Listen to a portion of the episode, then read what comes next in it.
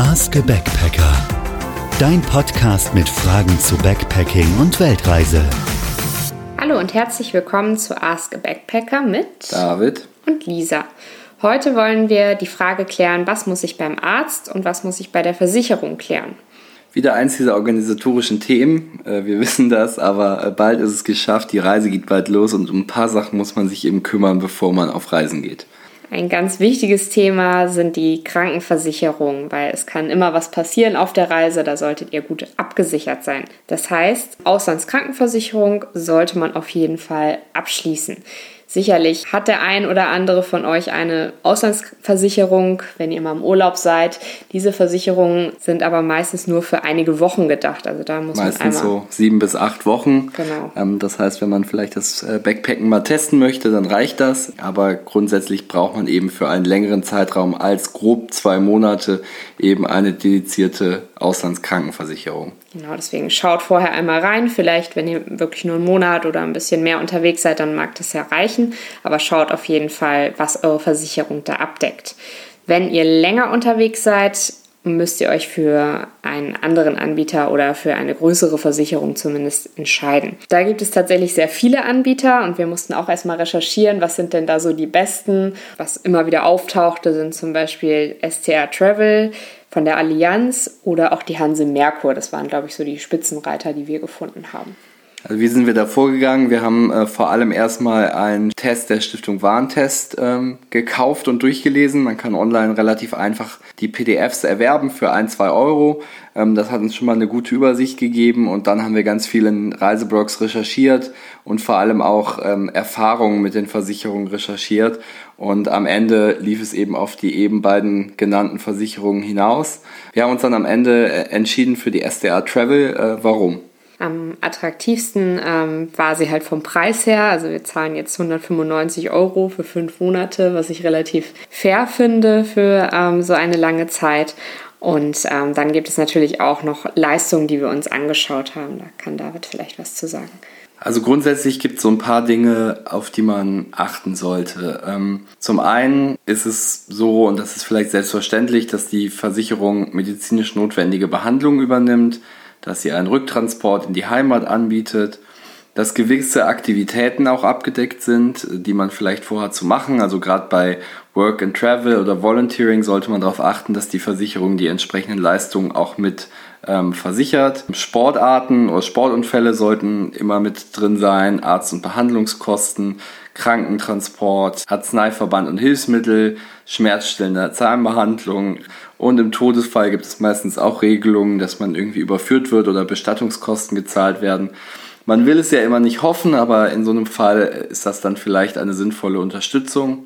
Wichtig vielleicht nochmal beim Punkt Rücktransport ist vor allem auch zu beachten, deckt die Versicherung medizinisch sinnvolle oder medizinisch notwendige Rücktransporte ab. Und da sollte man unbedingt darauf achten, medizinisch sinnvolle Transporte äh, mit drin zu haben, weil das heißt eben, sobald es sinnvoll ist, dass man nach Hause geflogen und weiter behandelt wird, wird man von dieser Versicherung ausgeflogen. Bei medizinisch notwendigen Fällen ist das nur der Fall, wenn es wirklich gar nicht anders geht und manchmal wünscht man sich dann, glaube ich, doch die Behandlung zu Hause. Aber für welchen Anbieter ihr euch auch immer entscheidet, es gibt sehr, sehr viele, vergleicht das. Ähm, die Leistungen können sich auch von heute auf morgen ändern. Dafür gibt es keine Sicherheit. Wir haben uns im Portal der Stiftung Warentest schlau gemacht und haben uns zusätzlich eben auf Reiseblogs und, und in Foren schlau gemacht, welche Erfahrungen Leute mit Versicherungen haben. Aber macht euch eine Checkliste, welche Dinge wichtig sind und welche Dinge ihr unbedingt mit in der Versicherung haben solltet. Genau, letztendlich sieht man dann, glaube ich, erst, wenn irgendwas passiert, ähm, wie die Versicherung dann reagiert. Man kann viel im Voraus recherchieren, aber ja, letztendlich weiß man dann erst, was passiert, ähm, wenn wirklich so ein Schadensfall quasi eintritt. Was ihr unbedingt beachten solltet, ist ähm, den Unterschied USA und der Rest der Welt. Heißt, wenn ihr in die USA reist, wird so eine Krankenversicherung meistens um einiges teurer. Das heißt, wenn ihr das mit reinnehmt, die USA, schaut auf jeden Fall, ähm, wie viel ihr dann zahlen müsst. Es ist günstiger oder ich glaube so ein Drittel, meine ich, günstiger, was wir jetzt zahlen, als wenn wir die USA noch mit reingenommen hätten. Das hängt natürlich auch von der Länge der Reise ab. Ähm, es gibt auch ein paar Anbieter, die man während der Reise abschließen kann. Also selbst wenn man am Ende vorhat, vielleicht nur zwei oder vier Wochen in den USA zu sein, kann es sinnvoll sein, zumindest wenn die Pläne entsprechend konkret sind, dann auch erst eine Versicherung ohne USA und Kanada abzuschließen und dann für den Zeitraum, wo man dorthin reist, eben nochmal eine explizit mit. Bei manchen Versicherungen ist es aber auch so, dass wenn man eine gewisse Zeit bucht oder eine gewisse Zeit unterwegs sind, dass zum Beispiel Stopovers oder aber auch ein, zwei Wochen in den jeweiligen Ländern dann mit drin sind. Ähm, das kann man auch nochmal checken. Genauso wie eine temporäre Rückreise nach Deutschland.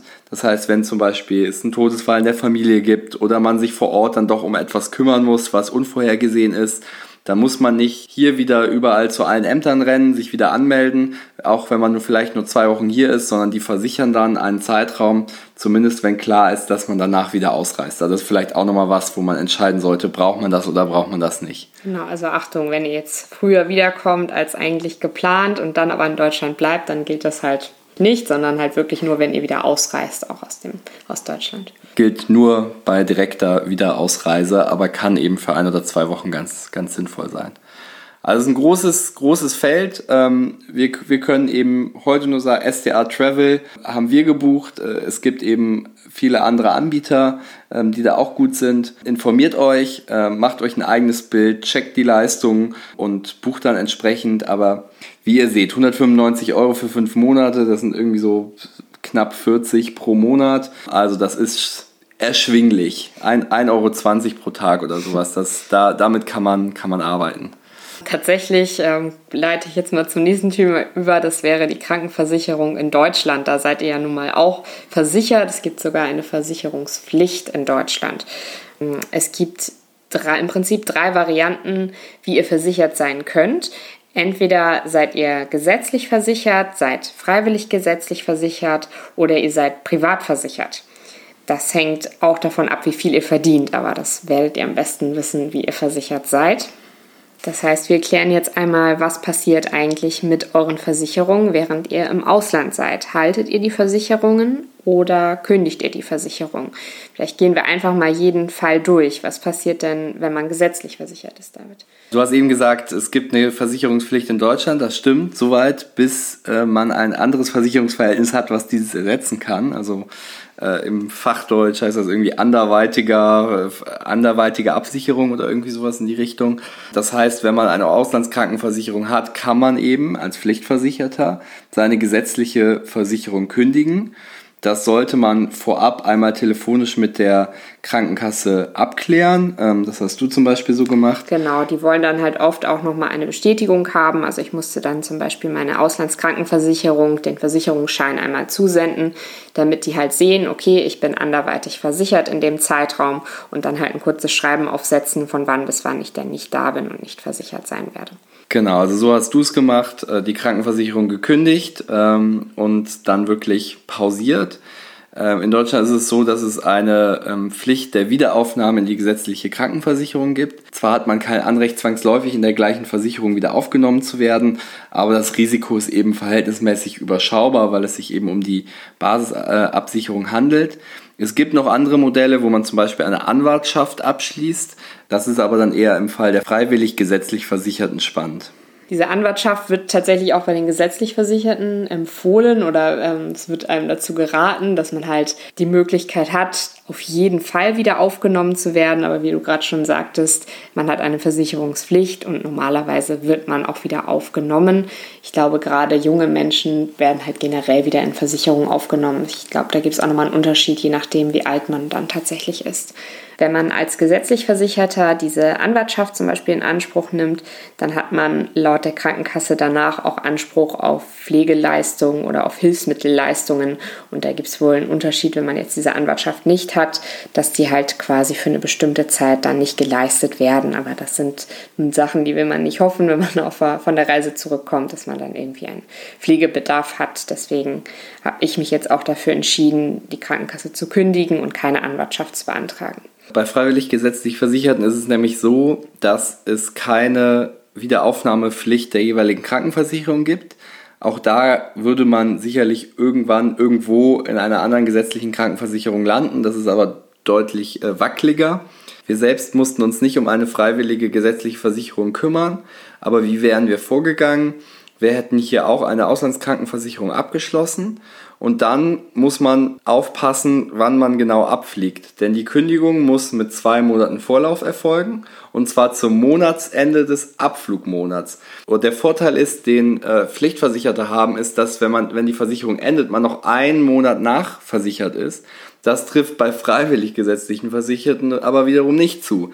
Das heißt, hier muss man wirklich noch den ganzen Monat zahlen und Mitglied sein, indem man sich in Deutschland aufhält. Das heißt, wenn man am 2. November fliegt, dann muss man eben auch den November theoretisch noch Mitglied sein. Genau, wir haben eben schon über das Thema Anwartschaft gesprochen. Bei der freiwilligen gesetzlichen Versicherung macht das durchaus Sinn, weil es da eben keine automatische Wiederaufnahmepflicht gibt. Und falls man eben schwer verletzt ähm, oder pflegebedürftig zurückkehrt, äh, macht es eben Sinn, das abzuschließen und dadurch eben zu seiner gewünschten Krankenversicherung zurückzukehren. Die Preise dazu variieren, das sind so 50, 55 Euro im Monat, aber ist bei freiwillig gesetzlichen Versicherten wahrscheinlich eine ganz gute Investition. Aber das muss eben jeder, jeder auch selbst entscheiden. Das hängt ja auch davon ab, wie ihr reist, beziehungsweise was ihr mit eurem Arbeitgeber wiederum geklärt habt, ob ihr euch überhaupt darum kümmern müsst. Wenn ihr jetzt zum Beispiel eine Sabbatical-Regelung habt, dann müsst ihr euch ja gar nicht darum bemühen, irgendwas an Versicherungen zu kündigen. Die bleiben dann einfach bestehen. Aber wenn ihr gekündigt habt, dann müsst ihr natürlich schauen, ähm, was passiert mit der Versicherung, weil ihr die ja eventuell selber weiterzahlen müsstet, wenn ihr die nicht, wenn ihr die nicht kündigt. Bei Privatversicherten ist es, glaube ich, ziemlich ähnlich zu den freiwillig gesetzlich Versicherten. Also auch da mal sich genau informieren über die Anwartschaftsmodelle und äh, eben individuell schauen, welche Vor- und Nachteile das bringt. Wir sind beide nicht privat versichert, deswegen können wir dazu keine Auskunft geben.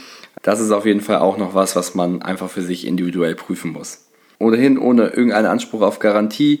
Ähm, das ist so, wie wir es gemacht haben, wie wir es interpretiert haben. Informiert euch über die Anwartschaftsmodelle und welche Möglichkeiten ihr habt, eine Krankenversicherung zu kündigen, welche Vor- und Nachteile das hat.